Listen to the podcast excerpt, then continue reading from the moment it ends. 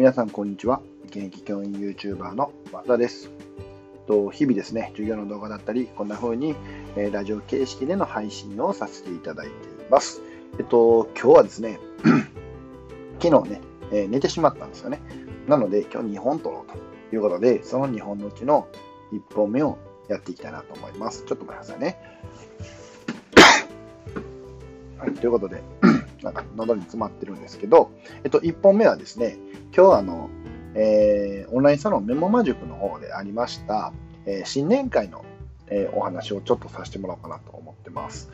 で、えー、なんでかと言いますとですね、あの僕がですね、えーと、司会をしたからなんですね。で、まあ、めちゃめちゃ楽しくて、まあ、30名以上の方にね、えー、ご参加いただきまして、えっ、ー、と、まあ、ブレイクアウトルームといってね、グループに分かれて、えー、お話しするような機会を、まあ、3回かな、設けさせていただいたんですけども、えー、非常に楽しかったです。えー、もう率直にそれが一番、え伝えたかったことなんですけど、えっと、まあ、僕がお会いしたことはなかった、言うと、初めましての人もね、えー、何人もいてくださって、まあ、その人たちとのこの、えー、絡みといいますか、えー、そのグループでのお話っていうのが、僕になってはやっぱりすごく新鮮で、まあ、この人はこういうことをしてるんやなとか、この人こういう考え方持ってるんだなとか、えそういう新しい、えーと、出会いというかな、そういうのができるのが一つね、オンラインサロンの魅力なのかななんて、やっぱり思いました。で、えーと、ちょっとここにね、まあ、ビジネス寄りといったら変ですけど、コミュニティ寄りの話をすると、やっぱりオンラインサロンって、うんそのオンラインサロンオーナー、出た立ち上げた方の、まあ、思いであったりとかその方の、えー、価値観みたいなものをある程度やっぱり知ってるや共有されてる上でお話しするのでそこに何ですかねうん言い方悪く言うと否定的なっていうかねアンチみたいなねそういうのがもう全く入ってこないある程度同じような考え方を共有している人たちがやっぱり集まれるっていうのはすごくうーん魅力的やなと思いました。でまあ、僕たちがこれから考えていかないといけないのは、まあね、こんな風に緊急事態宣言とかが出たりとか、まあ、ったコロナウイルスによって、えー、ある程度このリアルが遮断されている世界だからこそ、オンラインでね、えー、つながっていける人とつながるっていうこと、また自分の、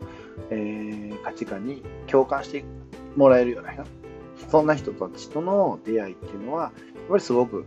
大事だなって僕自身は思いました。うん、そんな感じかな。うん、まあ僕自身はね、まあ司会しながらですね、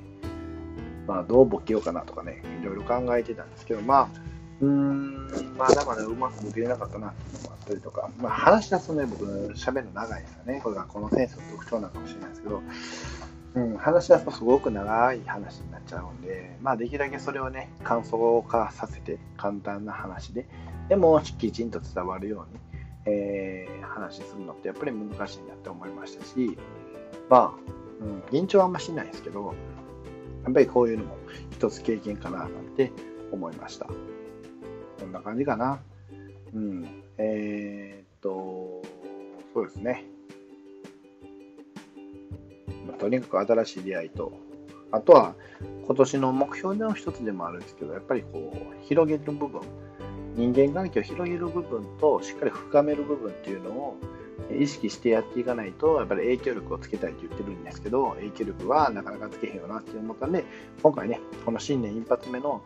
こういうイベントの司会させていただけて、えー、すごく僕自身はいい経験ができたななんて思ってますので、またね、これを、えー、次のイベントだったりとか、これからのね、えー、オンラインサロンでの自分の活動だったりとか、え、それ以外でのね、活動みたいなものにどんどん転用できるように頑張っていきたいな、なんて思いました。